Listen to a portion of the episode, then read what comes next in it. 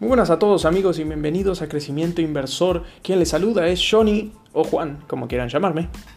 Mis amigos me dicen Johnny. Y en este primer podcast, como ya en la introducción había mencionado, lo que vamos a ver es el manejo del dinero, el manejo de nuestras finanzas personales, para mejorar, para salir de apuros, etc. Y Particularmente, lo que vamos a ver hoy es Budgeting 101 o presupuesto 101. Esta expresión 101 quiere decir que vamos a comenzar de cero, cómo se comienza. Entonces, vamos a saber cómo crear un presupuesto o un budget, como se dice en inglés. Entonces, vamos a tomar un ejemplo. Si tengo un salario neto, digamos, de X por mes, X dólares, X pesos, Dependiendo del país en donde usted se encuentre, ahí se va a situar en su mente.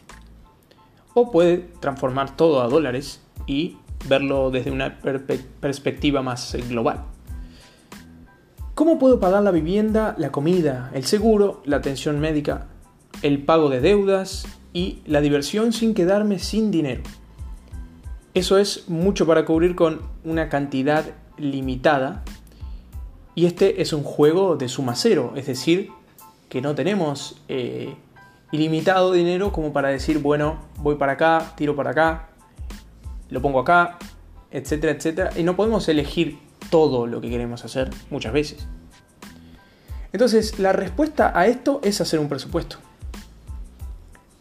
¿Y cómo se hace un presupuesto en cinco pasos bien importantes? Y acá les pido que anoten, que frenen, que frenen el podcast, que pausen, y vayan anotando todos los simples pasos que les voy a ir eh, arrojando en este, en este simple audio, ¿no? Entonces, vamos a ver el primero. Calcular sus ingresos después de impuestos. Esto en muchos países es diferente, pero vamos a hacerlo simple. Si usted recibe un cheque de pago regular, la cantidad que recibe probablemente lo sea ya libre de impuestos. Muchas veces los empleadores, las empresas, si usted eh, trabaja en, en, alguna, en alguna compañía, a veces ya le deducen todos los impuestos. Eh, esto ya le quedará neto. Pero si tiene usted que, hacer las deducciones de manera automática, eh, o, bueno, las tiene que hacer manualmente, ya lo sabrá. Si tiene deducciones automáticas como ahorros, seguro de salud, vida, agréguelos para obtener una imagen real de sus ahorros y gastos, obviamente. Si tiene otros tipos de ingresos, tal vez gana dinero con actuaciones paralelas, reste todo lo que deduzca como impuestos y gastos comerciales. Vamos al número 2. Elige un plan de presupuesto. Cualquier presupuesto debe cubrir todas sus necesidades, algunos de sus deseos y esto es clave, ahorros para emergencia y el futuro. Los ejemplos del plan de presupuesto incluyen del sistema de sobres, y el presupuesto de base cero. Sigue tu, progreso, continúa, continúa ah, progresando en este, en este trabajo y en este camino. Número 3. Registre sus gastos o use herramientas automáticas de presupuesto y ahorro en línea. Es decir, hay muchas aplicaciones que nosotros podemos bajar en nuestro teléfono e ir dándole seguimiento a nuestros gastos y obviamente los ingresos. Número 4. Automatiza tus ahorros. Hay ciertos bancos o cuentas de bancos o si alguno recibe eh, su salario ahí que le permiten automatizar un porcentaje de su dinero que, cobra, digamos, de, de su trabajo a otra cuenta paralela que usted puede llamar ahorros. Automatice tanto como sea posible para que el dinero que ha asignado para un propósito específico llegue allí con un mínimo esfuerzo de su parte. Eh, digamos, algún socio puede ayudarlo, eh, de modo que usted sea responsable de las elecciones que reducen el presupuesto. Es decir, usted ya es responsable de que ese dinero que se sale va directamente a otro fondo, por ejemplo, un fondo de emergencia, un fondo de ahorros en este caso. Y número 5, revise su presupuesto según sea necesario. Sus ingresos, gastos y prioridades cambiarán con el tiempo. Ajuste su presupuesto en consecuencia, pero siempre tenga uno. Vamos a ver un plan simple, vamos a probar un plan de presupuesto muy simple. Que esto probablemente usted lo haya visto en alguna otra ocasión, pero la realidad es que a mí me interesa remarcarlo acá porque es muy bueno, incluso también para mí, seguir practicando este tipo de hábitos saludables financieros. Recomendamos el popular presupuesto o acá en crecimiento inversor, que es muy sencillo, de 50, 30, 20. En él se gasta aproximadamente el 50% de su dinero después de impuestos en necesidades. Las necesidades, ya sabemos que eso muchas veces no podemos prescindir de las necesidades, claramente se llaman así por eso. No más del 30% en, digamos, en placeres, por así decirlo, o en gustos, y al menos el 20% en ahorros y pago de deuda. A mí particularmente me gusta lo simple de este plan, es decir, a largo plazo alguien que siga estas pautas, este plan, tendrá muy probablemente una deuda manejable o prácticamente ninguna deuda. Eh, tendrá espacio para disfrutar ocasionalmente y ahorros para pagar gastos irregulares o inesperados de esos que, nunca tenemos en cuenta porque no sabemos cómo son las vueltas de la vida. Y también jubilarse de una manera un poco más eh, cómoda, eh, menos, menos estresante, por así decirlo. Permita hasta el 50% de sus ingresos para necesidades. ¿Qué quiere decir esto? Sus necesidades, aproximadamente el 50% de, sus ingresos después de impuestos, deben incluir, eh, digamos, comestibles, alojamiento, su casa, utilidades básicas, transporte, seguros, pago mínimo de préstamos, cualquier cosa más allá del mínimo entra en la categoría de ahorro y pago de deudas. Cuidado de niños u otros gastos que necesita para poder trabajar. Si sus elementos esenciales absolutos sobrepasan, digamos, la, marca del 50%, es posible que hay que hacer algún ajuste, eh, habrá que recortar algún deseo, em, pero no es el fin del mundo, o sea, todos podemos hacer sacrificios, todos podemos ajustar nuestros presupuestos y la realidad es que va a ser muy beneficioso, porque el, estrés que nos produce ese tipo de hábitos o actividades em, no tan buenas financieramente, muchas veces es muy desgastante. Lo digo desde una experiencia particular. Eh, así que es posible también ajustarse y, estar de alguna manera mucho más holgado. Si sus necesidades caen por debajo del límite del 50%, revisar estos gastos fijos ocasionalmente es inteligente. Puede encontrar un mejor plan de, por ejemplo, de teléfono celular. Yo muchas veces he visto mi número eh, lo que tenía que pagar de teléfono celular y, llamaba a la compañía y decía, me pueden hacer un descuento, hay alguna posibilidad de descuento y si no me hacían un descuento me iba a otra y así sucesivamente iba reduciendo muchas veces 30%, 50%, dependiendo de las promociones que muchas veces las compañías te ofrecen. Esto no solo con el celular, sino obviamente con, el internet, con el cable, con un montón de otras cosas que, uno puede eh, ahorrar, digamos, eh, que, que son que están al alcance de cualquiera. Eh, solo basta llamar. Eh, siempre se puede refinanciar algún seguro de un auto, o algo menos costoso, pero que no les quite obviamente ciertas coberturas, refinanciar alguna hipoteca, etc. Eso te deja mucho más espacio para trabajar en otros lugares. Deja el 30% de tus ingresos por necesidad.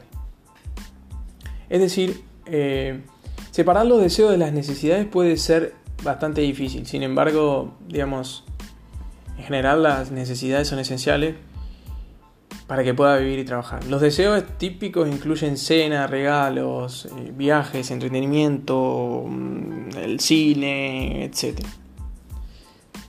Y muchas veces no es fácil decidir, la verdad.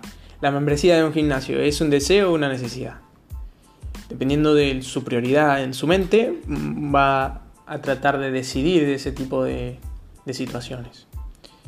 ¿Qué hay de, comestibles orgánicos? Algo, por ejemplo, la comida que, es orgánica tiende a ser un poco más cara por la producción, por el tiempo que lleva, etcétera, etcétera.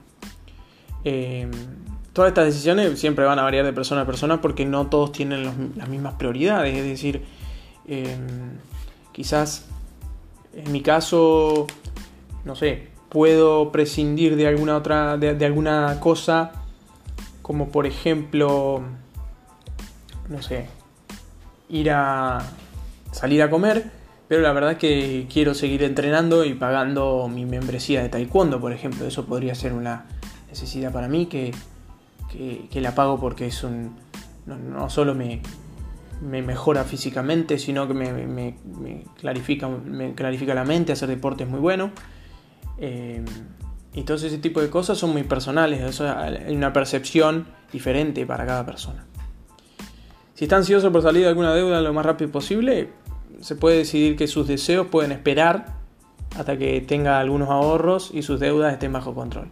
Pero su presupuesto no debe ser tan austero tampoco que nunca pueda comprar nada, digamos, solo para diversión o que, nunca pueda darse algún festejo de satisfacción, por así decirlo, por el trabajo duro que está, está haciendo. En este caso, un festejo de satisfacción por el trabajo duro de hacer presupuesto. Es eh, porque lleva su trabajo, lleva su disciplina más que nada. Cada presupuesto necesita tanto margen de maniobra, tal vez, por ejemplo, necesita un margen de maniobra porque tal vez se olvidó de algo eh, y que era más grande que lo que esperaba y digamos tiene algún muchas veces el derecho a gastar como, como usted quiere o muchas veces no eh, básicamente su dinero es suyo y puede gastarlo como usted quiera eh, su, er, su, presupuesto simplemente es una herramienta para ayudarlo pero no es decir una, camisa de fuerza que lo va a tener eh, atado ahí y usted no va a poder de, ninguna manera moverse y nunca disfrutar de la vida porque al fin y al cabo de eso también se trata, ¿no? Si no hay dinero para divertirse, será menos probable que cumpla con su presupuesto. Y un buen presupuesto es aquel con el que se quedará.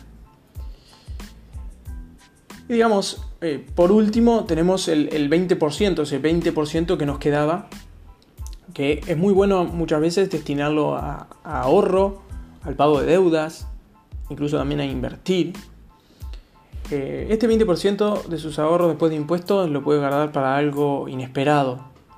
Eh, ahorrar para el futuro, pagar una deuda. Asegúrese siempre, digamos, de, pensar en el panorama financiero más amplio, digamos. Por ahí uno puede pensar en la peor situación posible, en el peor escenario posible. Eso puede significar dos pasos entre el ahorro y el pago de deuda para lograr sus objetivos más apremiantes. Por ejemplo, vamos a enumerar alguna lista de prioridades. Por ejemplo, la prioridad número uno es el fondo de emergencia inicial. Una prioridad número dos podría ser esa deuda tóxica que lo está consumiendo. La, la próxima prioridad, la número tres, nuevamente ahorrar para su jubilación. La, la prioridad número cuatro es su fondo de emergencia, otra vez. La prioridad número 6 es el pago de esa deuda. Y la prioridad número 7 eres tú, digamos. Eres tú con tu con, con tus deseos también. Muchos alegan que es mejor a veces pagarse primero.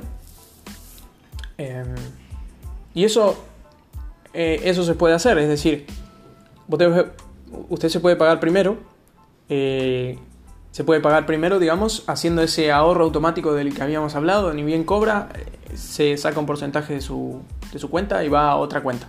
Ese sería un pago para mí. O sea, también lo estoy ahorrando, es un fondo, es un fondo de emergencia, pero me estoy pagando primero. Eso sería, me pago primero a mí, que es el ahorro, en este caso puntual. Puede ser otro tipo de pago primero a mí. Porque después todo ese dinero va a ir a necesidades, todo ese tipo de cosas que, eh, digamos, no, son pagos a mí, sino son pagos de cosas que tengo que, que, sí o sí son obligaciones que tengo que asumir. Bueno, familia, la verdad que este ha sido un, un capítulo cortito. Mi idea es que la realidad es que sean sencillos estos, estos audios, estos podcasts, estos episodios, que sean cortos para que también ustedes los disfruten, porque muchas veces si es muy largo, se pierden en el medio. Si es muy corto, se quedó muy, muy corto en valor. Por tanto, creo que, digamos, eh, un intermedio entre entre unos 20 minutos, por ejemplo, podría ser beneficioso para que incluso hasta se pueda escuchar varias veces. Entonces familia, amigos, emprendedores de todo tipo, este, este ha sido nuestro primer episodio.